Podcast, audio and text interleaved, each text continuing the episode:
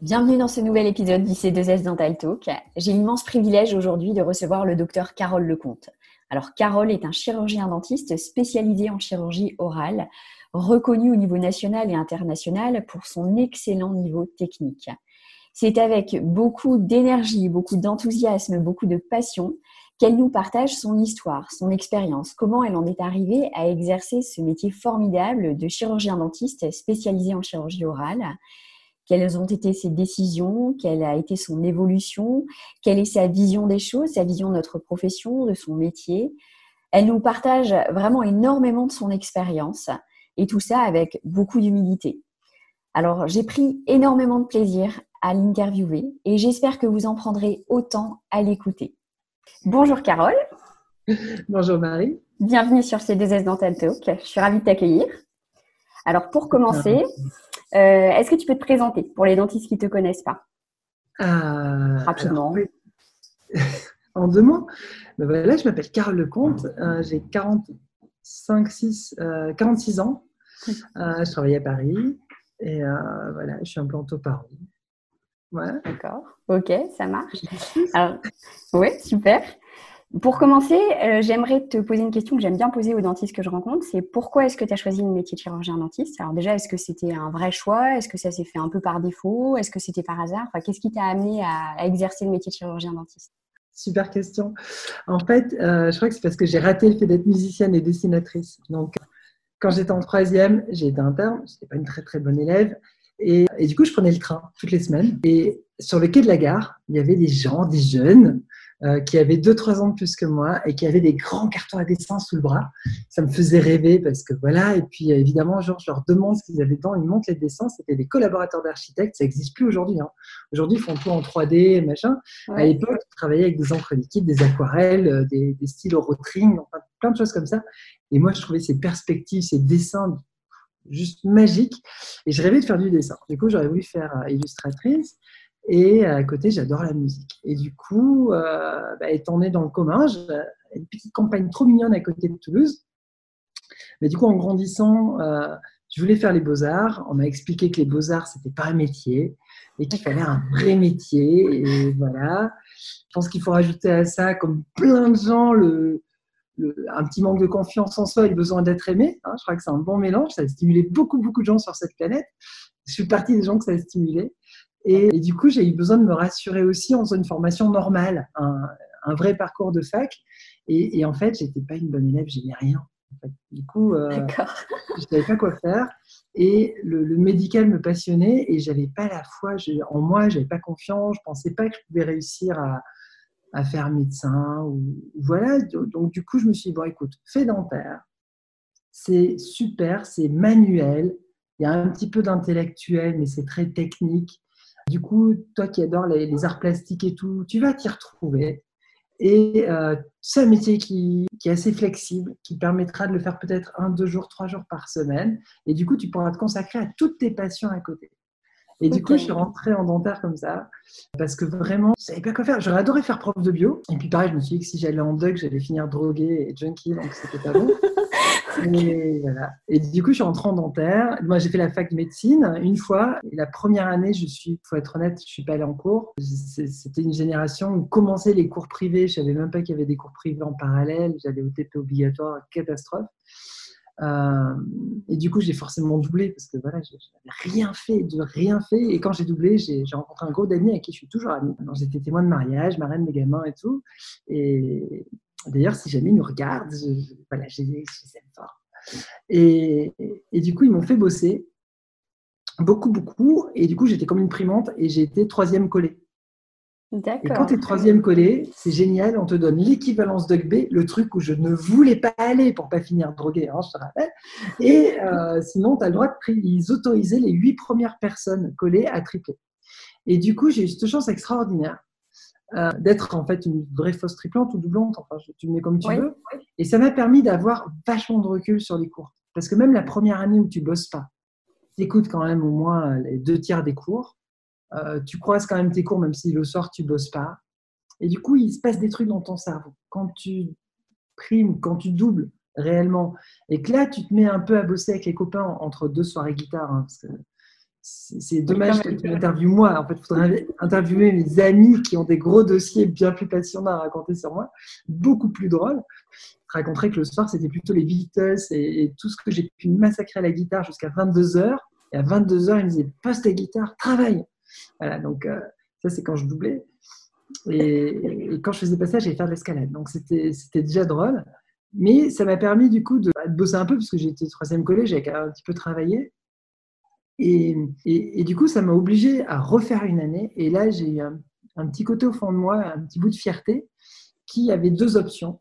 C'était soit euh, je lâchais prise complet et j'allais faire de l'art, les arts plastiques et tous mes rêves. Parce qu'en fait, quelque part, je crois que j'ai presque essayé de s'aborder pour m'obliger à faire ce contre quoi c'était pas forcément admis à la maison et euh, par un tel. Et, et puis en même temps, sublimer euh, ça et donner du sens aux, années passées. Cette première année de médecine, qui est une année géniale, parce que la première année de médecine, tu prends de l'anatomie, de l'histologie, de la biologie cellulaire, moléculaire, tu découvres plein de choses de la vie, de la culture générale. je me sens de plein de choses, j'ai des très très beaux souvenirs. Et là arrive le concours, où très honnêtement, même 15 jours avant, j'étais pas la plus prête du monde. Et genre, j'étais du genre à travailler jusqu'à deux secondes avant de rentrer dans la salle. Euh, Dernière minute. Je, continuais encore à lire avant de rentrer euh, dans les énormes halls euh, de la salle des expos où on passait les examens.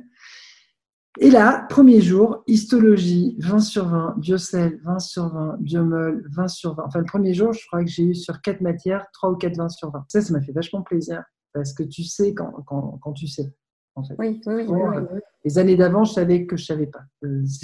C'était des QCM encore, c'est ça Tu pouvais connaître les réponses Des QCM, ouais. Et du coup, tu... Et ça, ça a été vraiment bien parce que je me suis rendu compte que j'étais capable, en fait. Et je ne savais pas. Et ça, c'est un vrai problème, par contre. Tu vois, il y a beaucoup, beaucoup de gens sur Terre qui arrivent au bac euh, et qui ne savent pas pourquoi ils arrivent au bac. Avec des profs, ils ne savent pas pourquoi ces profs sont profs parce qu'ils n'ont aucune passion pour enseigner rien du tout. Ils sont là pour être dans une éducation, euh, un formatage social ignoble. Alors que l'école, c'est le terreau du partage, c'est le terreau où normalement on crée des liens, on fabrique une équipe. Et, euh, et on sait très bien que ben, un cabinet sans assistante, ça marche pas. Une équipe de foot sans attaquant, sans goal, ça marche pas. Et dans une classe, il faudrait déjà faire comprendre aux gens que personne n'est doué et en art plastique, et en sport, et en philosophie, et en maths, et en biologie. C'est pas vrai parce que ça ne demande pas les mêmes choses au cerveau. Et du coup, quand tu écoutes des personnes comme Idrissa Berkane, qu'il ne faut pas idolâtrer, mais quand même quelqu'un d'important aujourd'hui, et toutes les personnes qui ont fait de la neuroscience avec lui, euh, moi, j'avais énormément travaillé les neurosciences pour ma thèse, euh, parce que voilà, j'ai travaillé sur l'empomnésique, sur, euh, sur la mémoire, sur, voilà, sur, les voies de la cognition, pour faire un support didactique d'anatomie, en fait. Donc, je me suis dit, si tu veux faire de l'anatomie, mais au lieu de faire de l'anatomie, t'intéresser qu'à l'anatomie, intéresse-toi à qui va lire ou qui va regarder ce que tu fais. Parce que si tu sais pas comment marche un cerveau, tu sais pas comment il va falloir lui formuler les choses. Ah du coup, c'est évident. Donc, l'enseignement devrait se mettre au niveau des gens qui doivent recevoir, en sachant qu'ils sont multiples. Et les enfants euh, zèbres, comme on appelle, euh, bah, ils sont euh, ni intelligents ni cons, ni génies ni fous. Ils sont juste avec une intelligence qu'on peut exploiter et amener très loin si on les perd pas. Et la majorité sont perdus quand même. moi, c'est pas à moi de dire si j'étais zèbre ou pas. ce qui est sûr, c'est que je suis passé à côté de l'école et j'ai commencé à apprendre après la thèse. Certes, je suis allée à la fac parce que bah, je ne savais pas quoi faire. J'ai eu le bac avec 10, euh, je rentre en première année en triplant. Alors certes, après, je suis la première à choisir dentaire, je suis 13e sur 1500, ce que tu veux, mais euh, tu, tu triples, tu as zéro mérite par rapport à un, primant qui finit dans les 40 premiers. Il faut, faut, rendre à César ce qui appartient à quelqu'un qui a une plasticité cérébrale qui fait qu'à 18 ans, il a une, maturité pour euh, intégrer les concepts nouveaux d'une P1 et, finir dans les 40 premiers sur 700, 900 ou 1500 en primant, sachant que dedans, il y a déjà 400 doublons au minimum, c'est qu'il est quand même super brillant. Et ça, c'est une intelligence, par exemple, que j'ai pas du tout. J'admire ça. On admire toujours ce qu'on n'a pas. Donc moi, c'est... Euh, voilà, je, suis fan des, des, personnes qui ont cette capacité rapide à au moins retenir. Après, moi, la chance que j'ai eue, c'est que j'étais assez bête pour pas retenir euh, en lisant une fois. mais ça m'a obligé à être assez intelligente pour comprendre, et c'est en comprenant que j'ai pu retenir. Ce qui est génial, c'est que ma première année, c'était en 92, on est quelques années après, d'accord? On va pas calculer, mais... Non, non. Euh, et, et, ces années après, je me souviens de toutes les choses essentielles. J'ai tout de suite fait des liens entre euh, bah voilà, la, biophysique, la biocède, l'histologie, euh, quand aujourd'hui je fais beaucoup d'activités euh, outdoor, etc., je me souviens de plein de cours de thermodynamique qui ont du sens et qui me permettent de comprendre euh, aussi bien des fois de la pharmacologie que euh, ce qui va se passer dans, le chaos du déplacement aléatoire de chaque parapentiste quand on est dans une grappe de, de, volant le long d'une falaise, parce que à l'échelle individuelle, c'est du chaos, à l'échelle du groupe, c'est un fluide, c'est un flux, et tout ça, ça se comprend. Et, en fait, souvent, on, veut faire croire, c'est comme les gens qui lisent un bouquin et qui vont le lire en diagonale. Ils sont très fiers. Ils vont dire ah, Moi, je lis trois bouquins par semaine. Tais-toi quand tu lis trois bouquins par semaine. Tu ne peux pas les comprendre. le mec, il a mis un an pour écrire son bouquin. Chaque phrase, quand tu la lis oralement, tu ne peux pas aller à plus vite qu'une certaine vitesse. Si tu lis en diagonale, tu perds la poésie, tu perds l'entreligne. C'est en diagonale, un chapitre devient un sens une direction, une intensité. Tu vas noter les grandes idées. Si le, but c'est de faire le malin en soirée et balancer comme la confiture sur une tartine tout ce que tu as pu retenir en diagonale de ça, c'est bien parce qu'en plus, au fait de le ressortir, va faire que tu l'imprimes mieux. tu vas paraître encore plus brillant. C'est magnifique. Mais à l'arrivée, qu'est-ce que tu as compris de la poésie du bouquin que Est-ce que tu as pu prendre le temps d'avoir du recul dessus? Et, et, ça, c'est quelque chose qui, moi, me fait vachement peur c'est-à-dire qu'on euh, est dans des études où les gens, quand ils finissent les études, ils ont déjà oublié les trois quarts de ce qu'ils ont appris. Ah oui, bah ça c'est certain. Je pense que tu dois être la première que je rencontre qui a bien aimé sa première année déjà. En plus, on avait trois, donc euh, chapeau. Parce qu'il faut quand même, euh, ouais, il faut quand même avoir envie de persévérer pour aller jusqu'à trois premières années de médecine. Et, mm. et oui, enfin moi personnellement, j'ai, il y avait beaucoup de cours que je trouvais très très intéressants. Mais euh, enfin, au-delà de ça, ça restait une première année médecine avec une quantité d'informations à engranger. Et, puis, du coup, euh, bon, bah, c'est vrai que je, je me moquais du concours. excellent. Ouais, c'est ça. Du concours. Ouais, en plus, ça. vie n'était déjà pas là. Donc... Euh, oui, c'est ça. Puis ton plan, c'était quand même de saboter ton concours pour pouvoir aller faire de la musique, j'ai compris. la musique et des, et des, tableaux et tout ça. Ouais, ouais. et ça a été mon premier échec, c'est de réussir. C'est horrible. Hein ouais. Ouais, non, mais c'est, enfin, voilà, c'est, un parcours un, petit peu différent, mais c'est tout à ton honneur quand même d'avoir persévéré déjà pour, aller jusqu'à trois fois, et puis en plus d'avoir trouvé ta méthode de travail, parce qu'en fait, c'est ça, comme tu dis, euh, chaque chaque étudiant fonctionne de façon différente, et il faut trouver son fonctionnement et la façon dont sa mémoire fonctionne. Donc c'est vrai qu'il y en a qui vont lire et qui vont retenir d'emblée, et puis d'autres effectivement qui s'ils ne comprennent pas euh, ne retiendront pas. Et puis après, il y a des mémoires qui sont plus efficaces euh, sur, le, enfin des, des techniques d'apprentissage qui sont plus efficaces sur le long terme que sur le court terme. Oui, oui, c'est comme tout, voilà, il y a, l'inné, il y a l'acquis, et c'est sûr qu'il y a des inégalités euh, assez marquées suivant les parcours. C'est vrai que peu importe là d'où on vient, on peut arriver n'importe où, dans tous les sens, hein, vers le haut, vers le bas, vers l'horizontal, mais la probabilité n'est pas la même. Il hein, faut, faut, de faire croire aux gens ça. C'est pas bien de mentir, c'est pas joli. Et ça, c'est un des thèmes sur lesquels, euh, politiquement, socialement, il est de bon ton de mentir parce que ça fait plaisir à tout le monde. Et je trouve que c'est pas élégant parce que justement, ça enlève déjà du mérite à ceux qui réussissent à transformer un parcours vraiment difficile. Moi, j'ai des potes à la fac, etc., qui la nuit, pendant que nous, euh, soit on bossait, soit on dormait, soit on souffrait le luxe énorme de se faire une grosse chouille, euh, ou peu importe ce qu'on faisait, eux, ils allaient garder des vieux ils étaient surveillants dans des EHPAD, euh, où il y en a, ils font caissier à côté, quoi. Ah voilà, il y en a, leur idée, ils ne sont pas toujours à Ibiza. Il y en a, ils font vraiment des jobs parce qu'ils ont besoin de ça.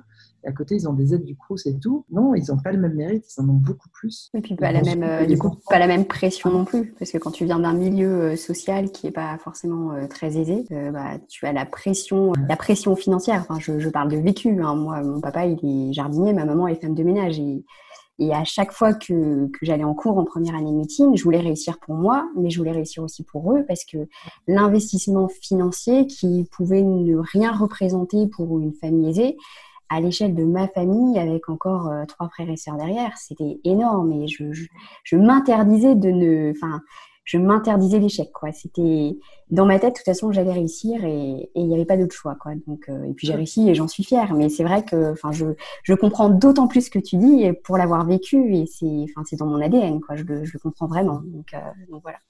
Ok. Alors après, du coup, pour revenir un peu à ta, donc tu fais tes, tu fais tes études de dentaire, tu sors de, de faculté en 99, si j'ai bien noté. Et euh, ouais. oui, voilà. Et dès 2002, donc euh, tu es responsable de vacation de stomatologie. Dès 2005, tu commences à donner des conférences pour des DU d'implantologie. Alors c'est vrai que ouais, pas tout de suite des DU en 2005. Hein. Je commençais ah, à oui, faire d'accord. Ok. De taille modeste. Euh, ok hyper agréables qui m'ont énormément aidé parce que le pied à l'étrier, c'est pas rien. Et euh, du coup, je remercie publiquement euh, toutes les personnes qui m'ont fait confiance dès le début parce que c'est pareil de faire confiance. En plus, je sais pas quel âge j'avais, je vais avoir 32 ans. Enfin, oui, c'est ça, toute jeune je pense pas. c'est ça, je pense que tu étais encore plus jeune. Et du coup, c'est vrai que, bah, tu vois, moi, la question que je me pose, c'est déjà euh, pourquoi aussitôt dans ta carrière, tu t'es orienté vers la chirurgie orale? Qu'est-ce qui, est-ce que ça a été un coup de cœur pour la chirurgie orale? Comment ça s'est fait par hasard? Ou est-ce que c'est encore euh, pour euh, éviter une autre solution Tu es passé en chirurgie orale? Qu'est-ce qui, qu'est-ce qui a fait que tu t'es retrouvé comme ça en chirurgie orale? Alors, ce qui est marrant, c'est du coup, moi, j'ai beaucoup aimé la fac aussi. Du coup, j'ai eu la chance d'avoir certains profs extraordinaires. Certains étaient extraordinaires pour leurs défauts. Hein. Faut, on n'est pas chez oui, oui, j'aime pas tout le monde et tout le monde ne m'aime pas, je le sais, hein. il n'y a pas de souci avec ça. Par contre, ça n'empêche que j'ai du respect pour tout le monde, euh, sauf ceux qui n'en méritent pas. Mais euh, il y a toujours euh, une majorité très grande de gens vraiment bien. Et c'est vrai que la fac à Toulouse a été vraiment un moment de, pareil, de découverte, de partage, d'enseignement où on apprend beaucoup de choses. Parmi mes profs qui m'ont marqué, il y avait Armand, Serge Armand qui était un très très bon praticien. J'ai failli faire ma thèse avec lui parce que vraiment je trouvais que c'était une des pattes, quelqu'un qui avait une main qui était extraordinaire. Il donnait tout, il nous transmettait énormément d'informations. Donc si on avait la, juste le, peu d'intelligence pour se dire écoute quand même cet homme qui sait faire des choses de sa main incroyable, peut-être ça va te servir demain pour, pour être quelqu'un dont tu pourras être fier et, rendre service aux, patients. Et du coup, c'est quelqu'un qui m'a apporté beaucoup sur l'esthétique du traitement et sur l'esthétique de la chirurgie en, en, donnant une notation vraiment artistique à la chirurgie. Et il y a quelqu'un qui est euh, quelque part son opposé que j'aime tout autant, euh, qui s'appelle Carlos Madrid, qui a été du coup mon directeur de thèse, qui a été euh, assez culotté à l'époque pour accepter mon sujet de thèse. Parce que, et évidemment, c'est moi qui suis arrivée en disant hey, Je veux faire mon sujet à moi. D'accord. quand j'étais en P1, en première année, en cours d'anatomie, je me disais La natte, c'est trop génial comme matière, mais c'est trop mal enseigné. Donc, il faut qu'on arrête de l'enseigner de façon. Euh, voilà, on ne peut pas enseigner mal quelque chose, quelque chose d'aussi merveilleux. L'anatomie, c'est la base hein, de tout, de la vie, de la physiologie, de la chirurgie. C'est une base énorme et qui est très mal connue. Euh, déjà au moment du concours, la, plupart ne la, connaissent pas. Ils répètent bêtement des trucs avec des moyens mémotechniques. Ça, c'est mm. pareil. Le moyen mémotechnique, c'est une paire de claques. Tu as besoin de ça pour t'en souvenir, change de voix, fais autre chose. Quand tu vas opérer, tu ne vas pas te dire Ah, pouf, pouf. Euh, et, euh, et puis après, du coup, je, vais faire un raccourci, mais du coup, en première année, dans ma tête, je me suis dit, je rêverais que mon sujet de thèse, si j'arrive là, ce soit faire de l'anatomie didactique et clinique, pour que ce soit vraiment concret et tout. Et Carlos Madrid avait accepté ce sujet, il m'a soutenu dedans. En plus, on avait fait déjà du télétravail à l'époque parce que quand j'étais pas thésée, j'étais déjà partie à Paris où je vivais à l'époque que du dessin et de la musique. Ah euh, et, et, du coup, cette thèse, elle a mis longtemps pour être faite parce que quand je l'ai passée, j'avais plus le droit de bosser tellement j'ai mis longtemps avant de la faire. D'accord. D'accord. Parce puisque dentiste à moitié par erreur et que je voulais faire d'autres choses. Et du coup, j'étais trop contente à Paris de faire plein de dessins et tout. Et je faisais aussi des sites web. Enfin, je suis devenue web mistress. J'aimais apprendre des trucs. Du coup, ça m'a permis aussi, de quand j'ai fait ma thèse, été la première thèse multimédia. À l'époque, j'avais appris la programmation, Flash Player, de e-learning, les premiers logiciels qui permettaient de, de programmer des choses interactives. Et, euh, du coup, pour pouvoir vraiment faire ce projet, j'ai eu besoin de m'intéresser à ce qui existait. Et puis, c'était vraiment émergent. Hein. On est en 2000. Oui, bah oui, c'est ça. Euh, voilà, il n'y avait pas beaucoup de gens qui comprenaient le PHP, les langages JavaScript et tout. Et du coup, j'ai essayé de m'intéresser à à ça aussi. Et euh, Carlos, il m'a suivi dans mon délire. Il a accepté d'avoir quelqu'un qui fait une thèse à 700 km, tout ça. Et je bossais la nuit. sur la thèse. Donc la journée, je dessinais, je faisais d'autres choses et je bossais la nuit. Du coup, il recevait des mails à 4h, 5h du matin et tout. Et à chaque fois, il s'éclatait parce que du coup, il, se levait le matin un peu plus tôt, il devait regarder ça. Et, des fois, il avait carrément comme un dessin animé, une animation de, 3D, euh, d'anatomie, des choses. Ouais, c'était marrant, c'était un peu original. Et voilà, puis quand j'ai passé cette thèse, du coup, j'ai eu un prix de thèse, j'ai été lauréate de, de la fac. Et ça m'a beaucoup touché déjà. Quand, on nous remet un, un petit honneur en plus, c'est quand même magnifique, surtout que vraiment je ne m'y attendais pas. Quoi, parce que j'étais quasiment la dernière de la promo à passer la thèse, ou la dernière, enfin. Et quand je l'ai fait, je ne savais pas si ce que je faisais, c'était.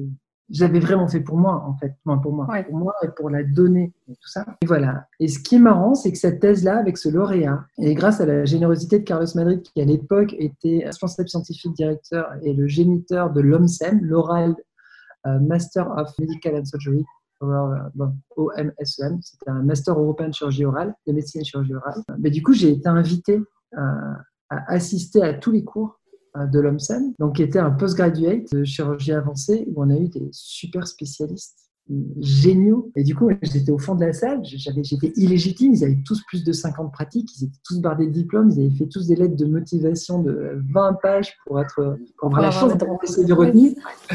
Et moi, j'arrive là, et comme les internes, en fait, hein, ça c'était c'était le tout début des premiers internes, les internes étaient aussi invités à ça. Moi, je trouve ça génial toujours. C'est euh, voilà, c'est comme mon cabinet, il est ouvert. J'ai toujours des, étudiants des DU ou des internes qui viennent en stage. Et tant que je, ne peux pas dire oui à plusieurs en même temps, mais quasiment. Et ça, c'est un vrai bonheur. Ce sont des belles rencontres en plus. Et, du coup, une fois cette belle rencontre, c'était moi qui étais en train d'écouter des cours à l'OMSEM. Et euh, je crois que j'en ai pas perdu une miette. C'est-à-dire que là, j'ai découvert. J'avais aimé l'enseignement jusque-là, et j'avais toujours pas bien compris. Quand tu rentres dans le niveau masterclass, ah, c'est encore. Top top. Ouais. Et ça, vraiment, c'est quelque chose, c'est une intention qui m'a beaucoup touchée à l'époque, de m'offrir la chance d'assister à ces cours. Et du coup, j'ai pas fait la pratique. Donc, euh, je suis rentré en deuxième année, je fais pas la pratique. Du coup, je pouvais pas valider. Je m'en foutais, en fait. Du coup, euh, avec les, trois rangs que j'avais, je prenais l'avion pour Toulouse. Et ça me faisait plaisir d'y retourner et j'en profitais pour voir les amis. Et, euh, et, du coup, voilà, je, suis allée à l'OMSEM, je crois, pendant trois ans. À la fin, c'était de la pratique, je pouvais pas la faire puisque je n'étais pas voilà, officiellement dedans, mais ça m'a donné énormément de bases. En même temps, en parallèle, je me suis, je me suis inscrite dans plein de formations. Euh, à l'époque, à la fac des Saints-Pères, on pouvait faire de la dissection humaine. C'était avant qu'il y ait eu des petits problèmes de scandale un peu plus récents. Et, et, du coup, j'ai fait, euh, je crois, au moins trois ou quatre formations euh, pour apprendre à disséquer, faire les prélèvements autogènes. Enfin voilà, je suis allée me former. Comme c'est la base, on a besoin d'être formé. Mais déjà chirurgie, quoi. Tu, te formais déjà en chirurgie finalement. Oui, mais parce que les, je, je, crois que j'étais naturellement à l'aise en esthétique, en composite, tout ça. Je savais monter des céramiques. J'avais bien compris. Comme je faisais beaucoup de sculptures, de dessins, de peinture, et les matières, les textures, les formes et tout, c'était pas un problème. C'est une chance. Hein. Je crois qu'on devrait déjà donner moins de cours aux enfants. On devrait leur donner plus souvent des ciseaux à bois, de la pâte à modeler, euh, des blocs de Skiporex à tailler. On est en train de fabriquer euh, des gens qu'on empêche de se développer et de l'autre côté des, des, des, des, intelligents impotents de leurs mains et de l'autre côté des abrutis finis. Et, et, ça, ça me fait mal au cœur. Je pense qu'on devrait développer, dans tous les cas, donner la possibilité à chacun de développer ces choses. Et le, le manuel, c'est sublime. C'est une forme d'intelligence qu'on sous-estime et ça se développe très tôt. C'est-à-dire, c'est quand on a 5 ans, 6 ans, 8 ans, qu'il que, est urgent d'arrêter les tablettes et toutes les conneries modernes, parce qu'il faut se dégourdir. Il faut, faut, que le cervelet fonctionne, que le cerveau aussi, et que les connexions des agonistes-antagonistes, que la synergie du corps entre l'œil, la pensée, la réaction, la sensibilité, et, la vision en 3D, et, tout ça, ça, ça doit se connecter quand même. Et ça se pas tout seul, c'est des heures et des heures et des heures. C'est pas quand tu es adulte que tu as trois gamins, que tu as une pression financière et que tu dois remplir ton frigo que tu le, fais, que tu le feras. Ouais. Et toi, du coup, tu, tu, vois que ça a été ta chance finalement parce que tu as été très vite attiré par le côté artistique. Donc finalement, arrivé en dentaire, enfin, c'est ce que tu dis, et tout ce qui était, on va dire, matière classique, euh, composite, comme ce que tu disais, enfin, le, la prothèse, tout ça, c'est quelque chose où finalement, tu as été très vite. Euh, tu t'es très vite adapté, euh, tu, as été très vite doué de tes doigts. Et par contre, du coup, la chirurgie, tu as ressenti plus le besoin de, bah, de, progresser. C'est pour ça que tu t'es axé plus là-dessus. La, chirurgie, c'est le miracle de la synthèse entre l'ultra manuel. Oui. Il ne faut pas rappeler que le premier qui a fait les greffes cardiaques, il n'était pas chirurgien, hein, il était assistant de chirurgien et c'était lui qui était le plus doué. Euh, et, et, n'as pas besoin d'être chirurgien pour être doué de tes doigts, en fait. le plus doué, on sait très bien, on ne va pas le dire, hein, mais on sait qu'il y a des prothésistes qui bosseraient mieux que des dentistes. Hein, on va pas le dire. Parce que c'est pas bien, mais c'est une réalité. Je veux dire, mm. il y a des dentistes qui feraient mieux de, faire de la théorie ou de faire des, je sais pas, des statistiques. C'est à la mode en ce moment. C'est voilà, on, a un boulot, il faut être manuel. Donc, euh, une part, euh, si tu l'as pas développé quand tu avais 6, 10, 15 ans, bah, après, tu, vas réussir à améliorer. Mais tu ne deviendras jamais un Dietchi, tu ne vas jamais devenir un, Georges Coury, tu ne vas jamais devenir un, talent. Euh, parce que nous, des talents, que ce soit en esthétique, tu vois, Cyril Gaillard, ce qu'il fait, c'est merveilleux. Tu vois en gencive, tu vois, je sais pas, moi, en endo, tu as Gianni, Arnaud de Turmini. Moi, des génies, je vois des génies, des artistes euh, en muco, en, dans plein de domaines. Et je disais, mais même en mondo, hein, tu, vois la patte des gens. Et d'ailleurs, il y a des fois, tu vois une mondo, tu sais qui l'a fait. Ouais. Tu, tu prends Benjamin Cortès, on bosse pas du tout pareil, mais je suis fan. Tu, vois il y a, tu prends, euh, je sais pas moi, euh, le magnifique Dr Keller. voilà, c'est des gens qui bossent merveilleusement bien dans leur style et leur dextérité, tu vas pas me faire croire qu'ils l'ont chopé à la fac. Par contre, l'université a permis de les élever. pour ça qu'il ne faut pas niveler hein, les gens, il faut se méfier. Hein.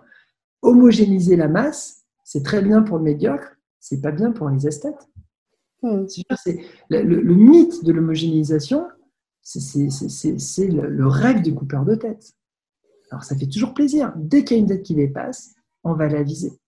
Moi, j'ai essayé de ne pas taper sur Raoul au tout début, et j'ai surtout pas tapé sur Raoul maintenant. Parce que il a dit des conneries avant. Il a dit des conneries après. C'est pas la première fois. Il a dit des trucs géniaux. Moi, je suis quand même allé chercher ce qu'il a fait de génial sur les microvirus et les macrovirus. Et il a fait des travaux exceptionnels. Et alors, tu connais des gens qui disent pas de conneries quand ils ouvrent leur bouche? C'est ce qui rien. Il y a des manques de modestie, il y a d'autres trucs, on peut critiquer le personnage. Est-ce que tu connais un génie qui n'est pas un personnage? Un génie, c'est quelqu'un qui va sortir du lot. tu peux rien, tu choisis pas de l'être. Tu choisis pas d'être dans l'eau ou pas dans l'eau. Tu essayes juste d'être toi. Et après, bah, le lot, c'est le, niveau moyen. Donc les gens qui se réjouissent du moyen, c'est génial pour eux. Mais moi, je vois plein de génies sur des gens qu'on pourrait croire moyens qu'ils ne sont pas du tout. Je vois beaucoup de choses moyennes chez des gens qui se prennent pour des génies. Et je suis parfois touchée par, euh, par la sincérité de certaines personnes. Et ça, c'est quelque chose de beau et qu'il faut mettre en avant, je pense. D'accord, ça marche.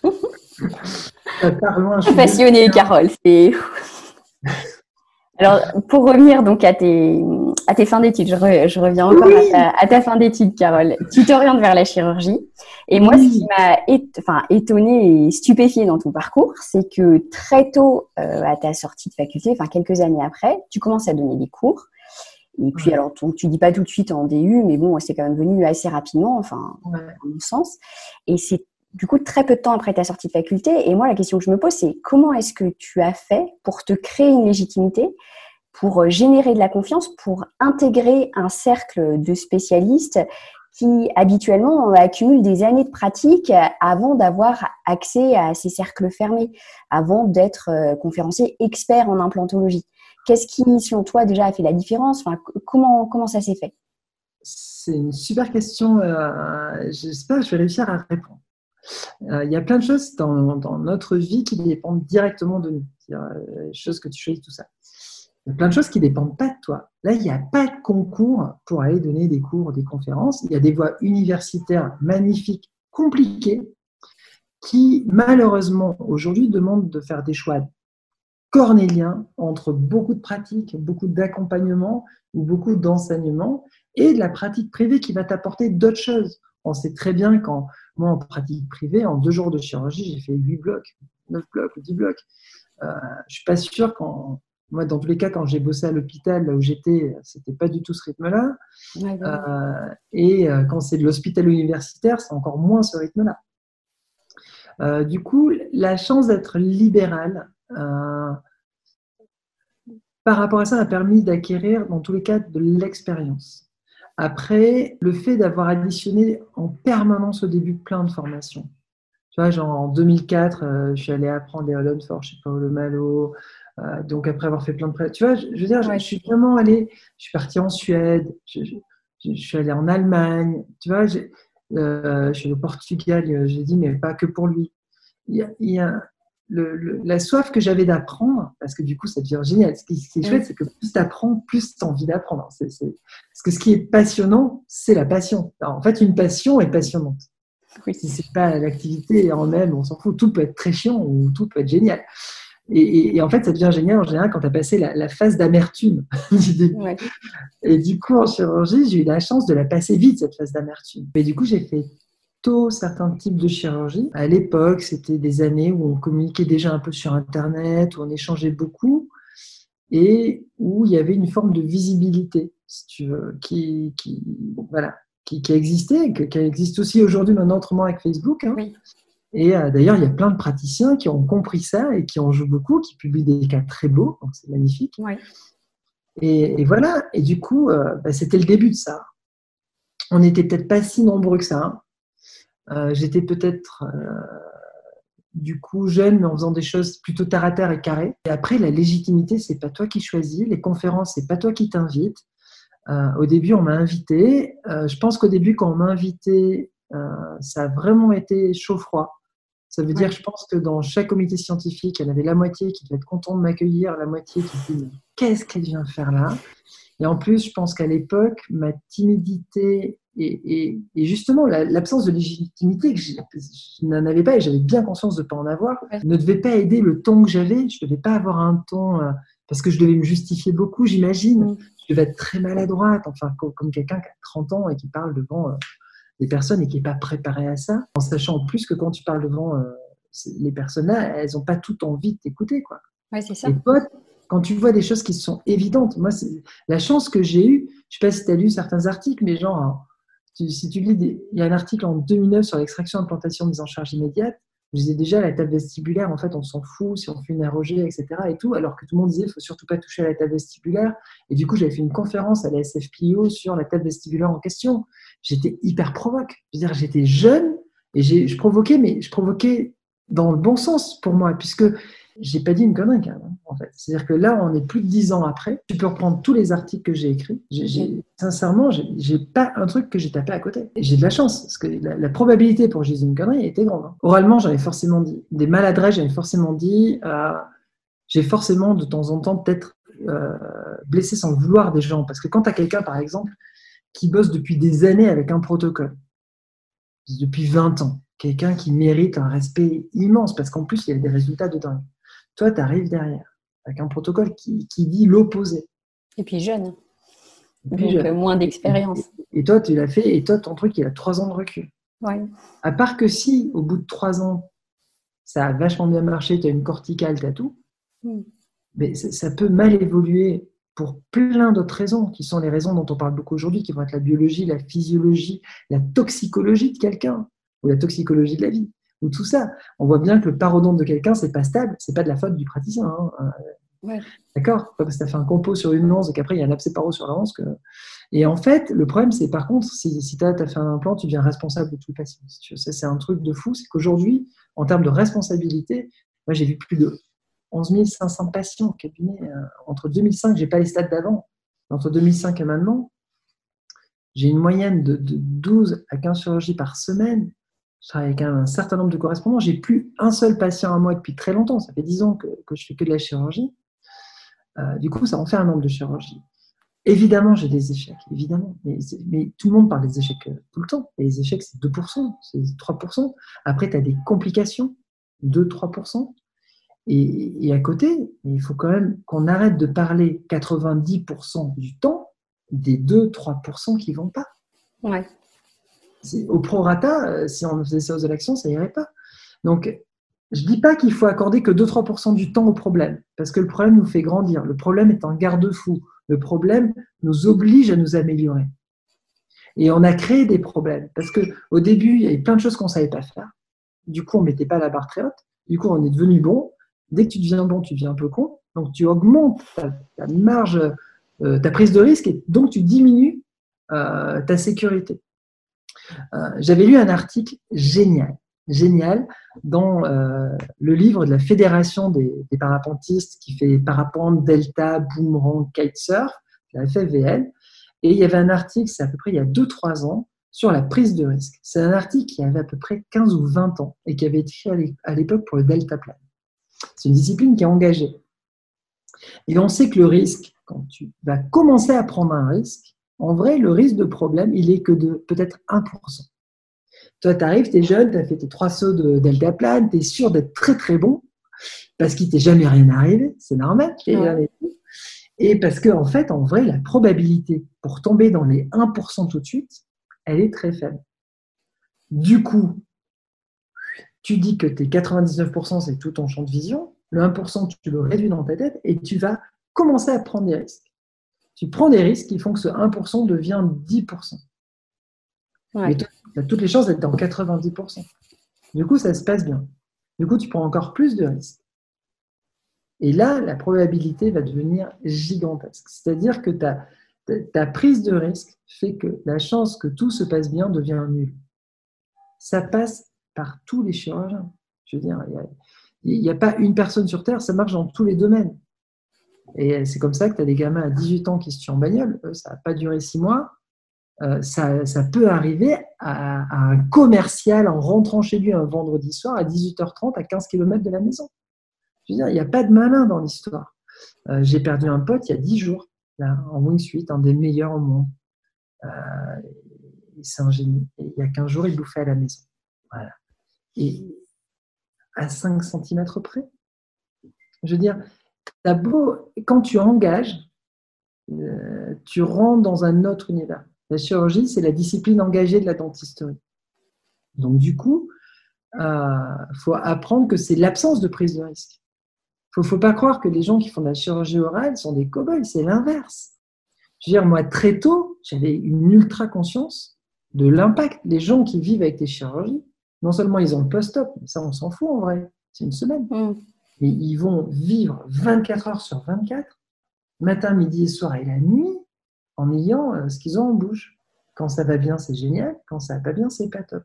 Mais en même temps de ça, tu n'es pas responsable de tout. Ils ont réussi à détruire leurs dents. Ils ont réussi à détruire leurs parodontes. S'ils ne changent pas les raisons. Euh, on a oublié en médecine qu'on soignait des patients. Là, on a eu le Covid, c'est génial le Covid. Regarde, grâce à ça, on a Zoom, grâce à ça, on Oui, c'est ça. En fait, il faut, imaginer l'effet papillon, il est toujours incroyable. Mais le Covid, c'est un seul virus, même s'il y a d'autres, il y a plein de formes, mais c'est globalement un virus. ARN. Ce virus, c'est le même pour tout le monde. D'accord? Dans une même pièce, quand ils étaient tous à Mulhouse en train de chanter pendant trois jours, il n'y a pas 100% des gens qui l'ont eu. Ils étaient tous ensemble pendant trois jours, avec zéro protection. Déjà là, tu as une inéquité énorme. Qu'est-ce qui va jouer? Le microbiote nasal, le microbiote buccal, l'immunité, la chance, pas la chance. celui qui est capable de dire, c'est ça. Déjà, il, il devrait être suffisamment intelligent pour savoir qu'il ne faut pas le dire, parce qu'il sait qu'il ne sait pas. Il n'y a que le con qui sait vraiment. Première chose. Deuxièmement, dans les gens qui ont, qui ont attrapé ce virus, il y a quand même environ 30% des gens chez qui ça a fait rien. À peu près 30-40% des gens chez qui ça a fait une grippette, avec un mot de tête, un mot de rein, euh, mm. de la bobologie. C'est-à-dire que ça, c'est peut-être ce qu'il y avait toutes les formes qui ont existé, peut-être en Italie, en Chine et tout, dès le mois de septembre, et que ça n'a pas alerté un médecin, qui n'allait pas récupérer et faire des PCR, ou euh, pour analyser l'ADN, euh, l'ARN, pardon, d'un nouveau germe. Enfin, je veux dire, euh, un pathogène comme ça, avant de dire ah mais lui sa pneumonie, elle me plaît pas, je vais l'analyser. Il a fallu qu'il y ait beaucoup de gens. Et, et après, tu as seulement autour de 15% qui ont besoin d'être hospitalisés. Et tu en as à peu près 5% qui vont en réa, et tu en as entre 10 et 80% en réa qui vont décéder suivant euh, le stade de réa, l'endroit, le protocole, la région. Mais parce qu'il y a beaucoup de facteurs. On n'a pas tous les mêmes gènes, on n'a pas tous la même épigénétique, on n'a pas tous. Euh, euh, du coup, cette capacité autogène d'avoir des réactions immunitaires non exacerbées, on sait très bien en a, tu leur donnes une olive, s'ils sont allergiques à l'olive, ils vont mourir. C'est pas de la faute de l'olive. Et nous, en, médecine, ce qui est génial, c'est qu'on a perdu ça. C'est-à-dire que euh, si c'était un médecin qui avait prescrit une olive, parce que l'huile d'olive, c'est riche en oméga 3, ça va faire bien à 99,9% des gens. Quand tu tombes sur le 0,01% ou 0,1% des gens qui sont malades, qui sont allergiques, qui vont mourir, là, on va te tuer. On va te défoncer parce qu'on va dire, mais non, est-ce qu'à vous qui avez prescrit, c'est une olive, il y avait un risque. Ah oui, mais non, mais ça fait du bien à tous. Et c'est très compliqué parce que aujourd'hui, on se rend bien compte que il y a des patients, tu extrais une dent, ils perdent presque pas d'os. Tu as des patients, tu extrais une dent, ils perdent 80% de leur os. L'étude scientifique va dire, tu extrais une dent, on perd 30% de l'os. Ouais. C'est la vérité. Ça, c'est un vrai souci. On sait très bien que quand on dit le taux d'échec d'intégration des implants, c'est 1% ou 2%. OK. Mais en fait, c'est une personne qui, chez qui il y en a plusieurs qui ne vont pas. Il y a plein de patients, tu leur mets 5 implants, les 5 vont bien, ou 6 implants, les 6 vont bien. Il y en a d'autres, il y a 6 implants, les 6 vont mal. Hein. Parfois les 5. Je ne sais pas pourquoi. Mais quand tu regardes un parodonte, où là, ça enlève la notion de quelqu'un qui a mis des vis dans quelqu'un, on voit bien que toutes les dents ne subissent pas la maladie parodontale pareil. Pourtant, c'est les mêmes gènes, la même épigénétique, la même bouche, la même salive, la même alimentation. Et les mêmes bisous avec le, avec le chien-chien, si on veut. je veux dire, ce qui est génial, c'est qu'on se rend bien compte qu'on peut avoir une lésion paro sur, sur, en mésial d'une 6 et pas en distal. Et là, on ne se dit pas que c'est le même état de surface de la dent, on ne se dit pas tout ça, C'est très complexe. Donc, du coup, la, médecine, en vrai, aujourd'hui, on croit qu'on est des scientifiques. En vrai, on a plein de démarches qui sont pseudo-scientifiques. Et on est persuadé de ce qu'on dit, et ça nous empêche de nous ouvrir à remettre en perspective nos acquis. C'est ça que j'ai essayé de faire dans un article il n'y a pas longtemps que j'ai écrit, qui s'appelait Le gold standard du plaqueur c'est un article qui, j'espère, s'il a été lu, qui est bourré de respect pour nos maîtres, parce que moi, il n'y a pas un jour où je vais au cabinet sans que je remercie les personnes qui nous ont donné euh, autant de savoir. C'est génial. Par contre, le savoir qu'on nous donne, c'est la fondation de la maison de demain qu'on construit. Mais moi, j'ai conscience que je fais que participer à une toute petite échelle d'un édifice qui ne sera que la fondation d'un deuxième édifice d'un nouvel édifice. Et, et, et, le piège, c'est croire que on a raison, surtout. Je veux dire, si tu prends Aristote, si tu prends Galilée, euh, si tu prends Newton, si tu prends Einstein, etc., tous les génies, ils ont, s'ils étaient sûrs qu'ils avaient raison et que ce qu'ils avaient appris était bon, euh, Galilée, c'est, pas que la Terre est ronde. C'est la différence entre l'héliocentrisme et le géocentrisme. C'est compliqué. Et en fait, euh, c'est, voilà, pour moi, c'est des choses importantes.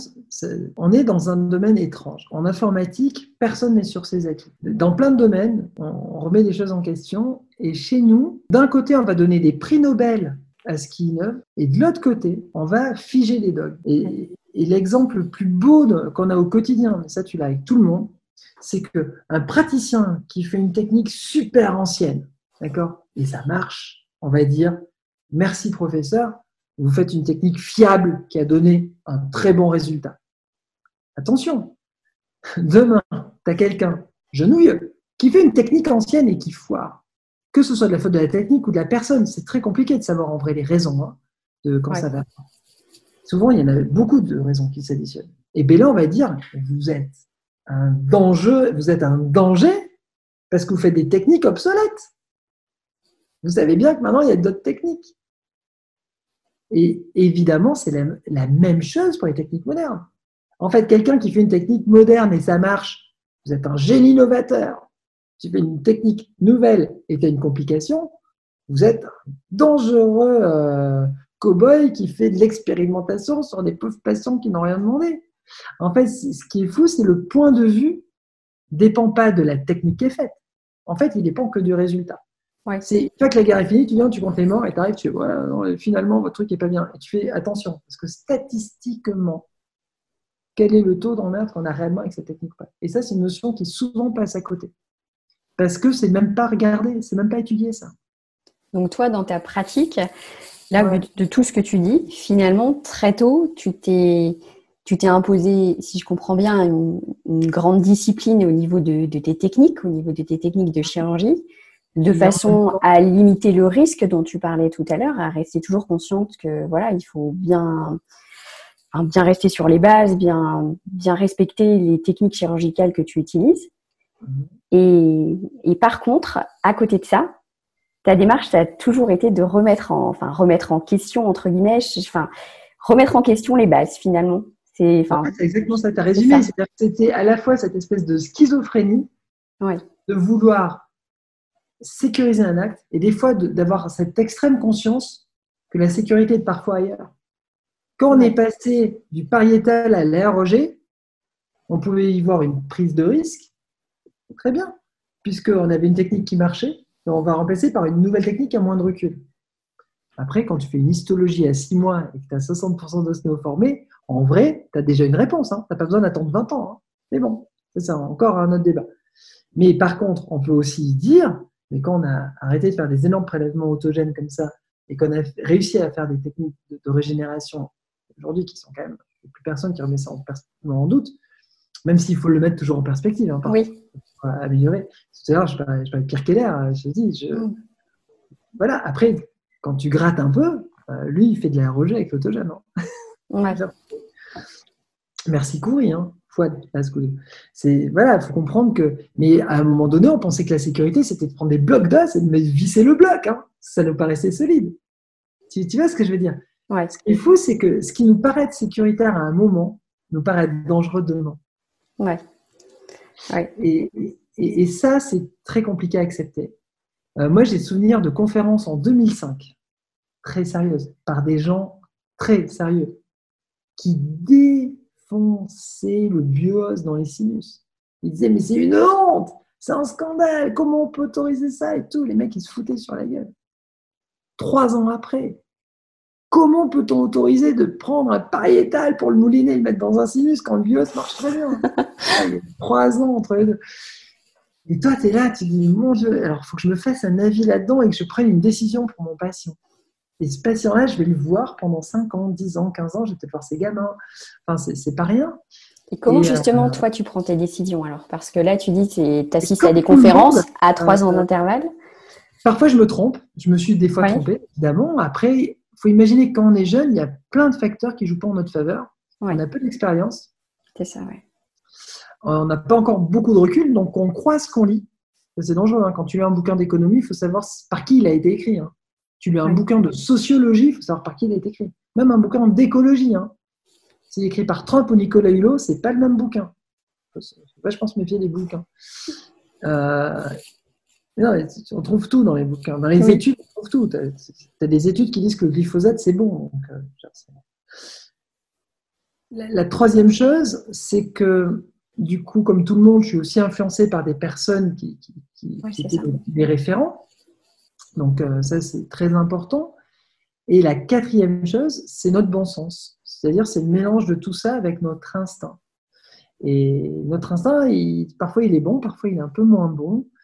Euh, et je crois que la, chance qu'ont les nouveaux chirurgiens qui arrivent maintenant, c'est quand même que les 15 précédentes années ont fait un tri euh, dans beaucoup de techniques qui ont eu pour certaines, une durée de vie très courte.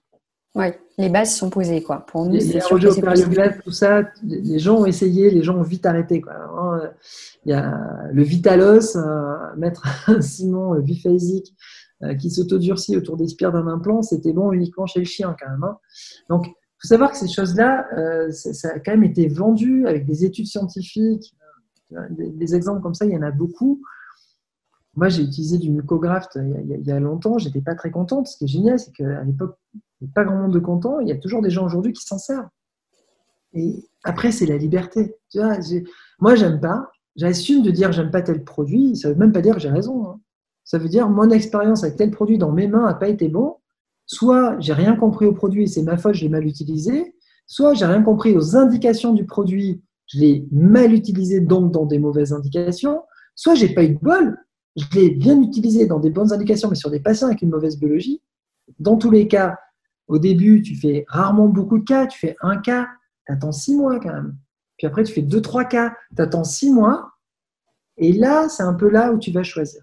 C'est là où euh, soit vraiment cette évolution dans ta pratique, et pas une révolution, tu fais rarement une révolution d'un coup. Hein. Dans notre domaine, c'est des évolutions step by step, et tu essaies de changer qu'un paramètre à la fois. Et là, tu arrives et tu dis, ah, ok, ben, finalement, c'est magique. Je sais pas, moi, quand j'ai utilisé de la Loderme, on ne savait pas que c'était interdit, excusez-moi, il y a dix ans, c'est un produit magique. Ce qui est fou, c'est que tu te retrouves il y, a, dix ans avec un produit magique interdit et avec des produits merdiques autorisés. C'est quand même du non-sens. Tu vois ce que je veux dire? C'est un, vrai souci. Après, bon, là, on parle entre nous, c'est la discussion de comptoir. Je me permets de dire ça j'aime, j'aime pas, euh, d'accord. Mais quand tu fais une étude scientifique, la rigueur scientifique peut donner des faux résultats. Exactement comme un PCR vient, peut donner un faux négatif. Ouais. Quelqu'un qui dit Ah non, ah, moi j'ai pas le Covid, je suis PCR négatif. Ben non, gars, tu as 40% ou 30% de faux négatifs. Donc euh, le risque que tu sois euh, réellement négatif, c'est pas exactement le même. Donc en fait, c'est plus les signes cliniques et ça, et plus là où tu as été avant, etc., qui vont donner des faisceaux de, euh, d'indices de ça. on a tous vu des études où quand on voit les photos, tu te dis, mais ils n'ont pas pris leurs meilleures photos, là, c'est pas possible. D'accord alors qu'on sait tous que quand on fait une série de cas, on va tous avoir des cas très très beaux, le cas moyen et le cas moche. Bon, tu fais un article, à moins de vouloir démonter le produit, tu, mets le cas le plus beau. Hein. Normal. Quelqu'un qui commence à te présenter des cas où tu n'as jamais le avant, pendant, après, il n'y a pas d'histo, et il manque toujours une radio, tu te, tu te doutes qu'il y a un loup. Un implanto, il fait au moins 500, 600, 700 implants par an quand même. Il fait au moins plusieurs ouais. par semaine.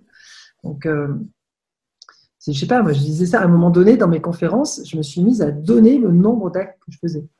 Moi j'avais adoré, c'était Georges Coury comme ça un jour, il faisait une conf sur les distractions qui était juste génial. Et, lui, il est extrêmement honnête. Il dit, ben voilà, j'en ai fait tant. Tu vois? Et du coup, il dit pas euh, j'aime, j'aime pas, ça, ça dépasse ça. Il dit, voilà, mon expérience avec ça, j'ai posé des indications dans ça, ça, ça, j'ai fait ça, je vous montre des cas, ça c'est mon résultat standard. Et euh, voilà, et j'en ai fait tant. Voilà. Et ça, à chaque fois qu'on présente quelque chose, on devrait dire, j'en fais depuis tant de temps, j'en ai fait tant, mon standard c'est ça, euh, mon plus beau cas, allez, hop, allez-y, c'est pour partager sur, euh, sur Facebook. Et mon pire cas, parce qu'il faut quand même savoir que quand ça ne va pas c'est des moments de solitude. Hein. Moi, sur ma courbe de grève gingivale, je montre une nécrose de, grève gingivale où et la patiente euh, a été très jeune et très jolie. Sur le moment, on n'est pas à confort. Euh, on lui dit, revient dans deux jours. Elle revient dans deux jours. Là, on fait du suivi euh, XL et, on fait des photos de ce qui n'est pas beau et ça n'est pas confort. À, l'arrivée, c'était magnifique qu'elle a elle. Mais je veux dire, c'est des, les personnes chez qui quelque chose se passe mal, ça nous montre. Il ne faut pas croire qu'on n'en a rien à foutre. Après, il ne faut pas être fou. Euh, l'espèce humaine est masochiste. C'est la construction du cerveau. C'est-à-dire que quand on fait un tout petit peu de neurosciences, on apprend que pour protéger l'espèce, il faut qu'une expérience négative s'ancre. Elle va s'ancrer émotionnellement. Et vu qu'elle s'ancre émotionnellement, elle ne partira jamais on a tous une rupture sentimentale ou une peur ou un truc comme ça qui va te marquer à vie alors que tu fait, alors que ça n'avait rien, tu avais 14 ans, c'était un fleur de 15 jours. Hein.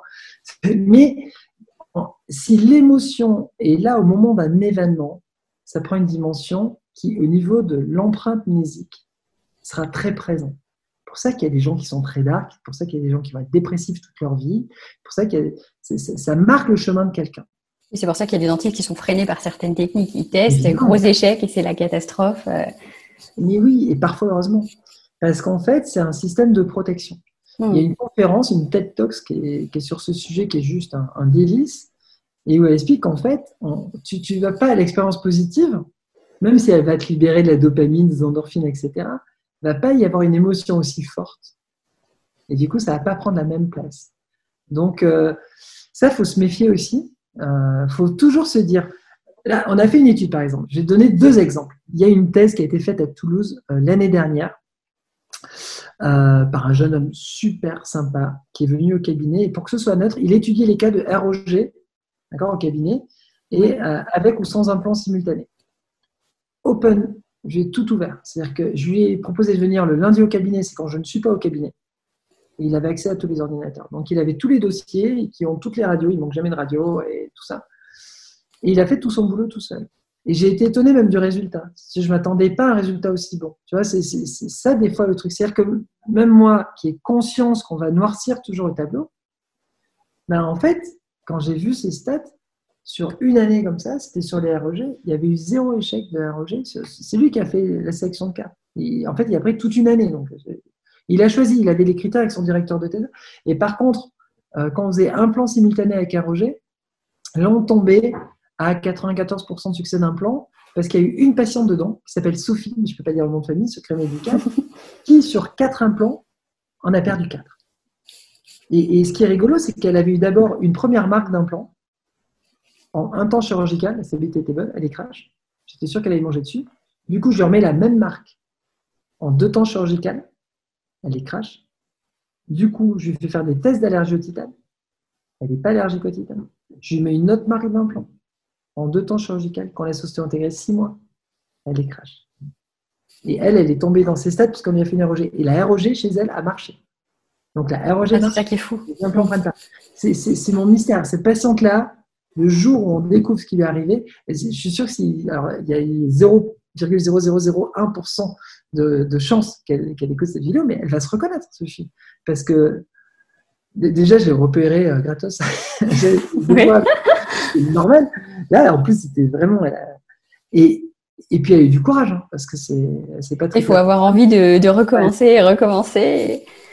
Et, confiance et tout. Et en fait, on n'a jamais compris. Tu vois, c'est. Et c'est un cas sur beaucoup, et elle se trouve dans, dans cette étude. pas de chance. Elle, elle, biaise, elle biaise l'étude. Biaise l'étude. Et, mais c'est rigolo.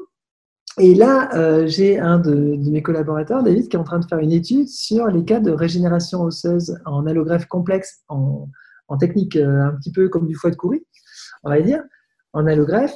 Et, pareil, moi, je suis traumatisé par quelques cas où j'ai eu des complications, j'ai eu des fractures de l'âme, notamment chez un confrère médecin euh, qui vit à La Réunion. Donc, imagine le mec qui vient de La Réunion se faire opérer dans ton cabinet. Et lui, il a un problème, il a le pontique à un moment donné qui, euh, la telle collée qui, vient sur l'air. Enfin bon. Et après, là-dessus, ça casse la lame. Tu vois, le, petit, effet domino mm. de celui qui est à 8000 km. Bon, mais voilà, mais c'est des trucs qui n'arrivent jamais, qui arrivent. Et, et en fait, les, les, rares cas de complications que j'ai eues avec les lames, ils m'ont traumatisé. Mais là, on est en train de regarder 100% des cas. C'est-à-dire même les tout premiers que j'ai faits. Ce qu'on essaye de ne pas trop regarder en général, parce qu'au début, c'est pas forcément là où tu es la meilleure. Et, en fait, ce qui est, ce qui est chouette, c'est qu'en fait, on se rend compte que du coup, statistiquement, le taux d'ennui est très bas, alors qu'on est dans des reconstructions extrêmement complexes, c'est-à-dire dans des cas très défavorables. Oui, que toi, ton ressenti, c'est... Et, moi, mon ressenti n'était pas si génial parce que je suis traumatisé par les 3-4 cas euh, ou 3 cas, je sais pas, enfin. Où c'est à planter, quoi. Euh, de toute façon, l'étude, on va, on va publier transparence, donc euh, il y aura le, on dira ce qui a été beau, ce qui n'était pas beau, le résultat moyen, le plus beau et le plus moche. Classique. Et, voilà. Mais, mais ça, c'est juste en plus, toujours pas de la science. C'est que de l'expérience. C'est-à-dire, ça vaut, ça vaut pas grand-chose. Ça a une valeur géniale. Parce que, genre, j'ai dû faire près de 2800 régénérations osseuses en, en, en allogreffe Donc, euh, c'est un seul type de matériau, avec deux types de techniques, avec 10 ou 11 ans de pratique, qui donne presque 3000 régénérations osseuses. C'est ça, ça cause. Elles sont toutes suivies. Tu veux. Moi, sauf les décès, sauf les. Mais, oui. Sauf euh, dedans, il y en a trois qui ne doivent plus voir la tête. Mais globalement, il y a vraiment un, vrai suivi. Et, et, du coup, est-ce que ça a plus ou moins de valeur qu'une étude sur 15 cas Tu vois, c'est. En fait, je pense que tout est important je pense que les études, euh, j'adore les animaux, mais les études sur le lapin, elles nous apportent des fois des informations qui sont importantes. Après, je ne suis pas forcément à l'aise d'un point de vue éthique. Après, il y a des personnes comme euh, Caroline Boll qui font des travaux merveilleux. Je ne sais pas si tu la connais, mais c'est une praticienne extraordinaire qui est scientifiquement, euh, c'est un régal. Et j'adore parce que ça, mouline sévère au niveau du cerveau. Et du coup, c'est quelqu'un qui, qui fait un travail très sérieux et, pareil, elle fait des études. Euh, quand on fait des études comme ça chez l'animal, ça apporte des résultats qu'on ne pourrait pas avoir chez l'humain. mais c'est jamais des études à 15 ans de recul. Ouais. C'est pas ça qui nous apporte le plus. Parce qu'en 15 ans de recul, tu as peut-être perdu ton boulot, tu es peut-être devenu à moitié alcoolique. Euh, vision pessimiste, ouais. C'est la réalité. Et tout comme tu as des personnes, on voit bien que tu as, des personnes de 90 ans qui ne sont pas mortes du Covid. Ouais. N'ont rien fait. Il y en a d'autres qui sont passés en réel, ils sont revenus. Et il y en a d'autres, il, y a un nouveau-né qui est mort là, du Covid. Ouais. Donc, à l'échelle individuelle, ça ne veut rien dire. Par contre, quand on commence à parler de 50 cas, 80 cas de ça cliniquement, là, c'est de l'expérience qui a du sens. Quand on parle de 2000 cas, là, ça devient vraiment sympa. C'est ça l'intérêt de l'expérience. Et le reste, tout est bon. Apprendre, à écouter. Oui. Et toi, du coup, est-ce que tu dirais que tu as des, des grands principes finalement chirurgicaux que tu utilises dans tes chirurgies et qui sont finalement ta signature? Tu as fait des choix en fait qui maintenant te sont propres et, non. non? alors déjà, on est beaucoup à opérer, beaucoup, beaucoup, beaucoup. Je crois qu'il n'y a aucune technique qui appartient à personne. Les, vrais génies qui ont été très novateurs, euh, tu, vois, on pourrait parler de Pascal Valentini, qui était un des pionniers quand même du bios dans le sinus. Ça, c'était culotté quand même. Ouais. Euh, je pense que pareil, c'est quelqu'un d'extrêmement respecté, mais c'est quelqu'un qui a dû s'en prendre. Euh, c'est pas facile d'être pionnier. Hein. Enfin, quand je veux dire que c'est une signature, c'est, je me suis peut-être mal exprimée, c'est que c'est, c'est vraiment les techniques. Euh, voilà, que, qui ont fait leurs preuves et que toi, tu as adopté. Ah, dans ce sens-là, oui, parce que j'allais te dire, tu vois, après, j'allais te dire, des, fois de courir, tu vois, quand, y a certaines techniques ou des techniques de dissection dont je parlais tout à l'heure, ou ok, ça c'est vraiment des techniques comme celui qui a inventé la rotation continue en endo. Ça, c'est ça, c'est des génies. Euh, moi, j'ai quoi? Si j'ai une technique à moi, un peu, mais que j'ai énormément donné et que je continue à donner, et qui a évolué d'ailleurs l'année dernière, qui est une technique de, régénération tissulaire pour, des greffes en matrice de derme acellulaire sur des arcades complètes. Donc, je fais des bimaxillaires de, de gencives. Tu vois, du tu, tu fais des greffes de gencives comme du conjonctif en fruit, mais sur 28 dents d'un coup. D'accord. Et il y a de très belles indications, parce qu'il y a beaucoup de gens qui ont des biotypes fins, et on a vraiment des résultats qui sont euh, dingues. Euh, il y a très peu de résorptions, on a eu des cas avec des résorptions, mais vraiment, globalement, c'est une satisfaction qui, est très haute. Alors que, en fait, il y a peu je ne connais aucune technique qui permette d'épaissir vraiment un biotype sur 28 ans d'un coup. Et en plus, je passe que 4 incisions verticales maxillaires mandibulaires, ça veut dire que c'est très peu invasif. Il n'y a pas une seule technique. Ça, ça c'est une technique que j'ai inventée. J'ai fait développer des instruments qu'on devrait avoir par Dev euh, cette année, normalement. Euh, on est tôt dans l'année, donc on devrait les avoir, j'espère, avant l'été. Le Covid a tout décalé. Oui, mais, mais voilà, on a dessiné des décolleurs un petit peu différents des décolleurs qui existaient pour vraiment aider le praticien. Parce qu'en fait, je pouvais faire, moi, ça, ça fait des années que je, cette technique, elle s'est fabriquée, elle a mis 10 ans pour se fabriquer dans mes mains. T'imagines? J'ai fait ma première greffe de gencive en 98. J'ai fait ma première matrice de derme en 2009.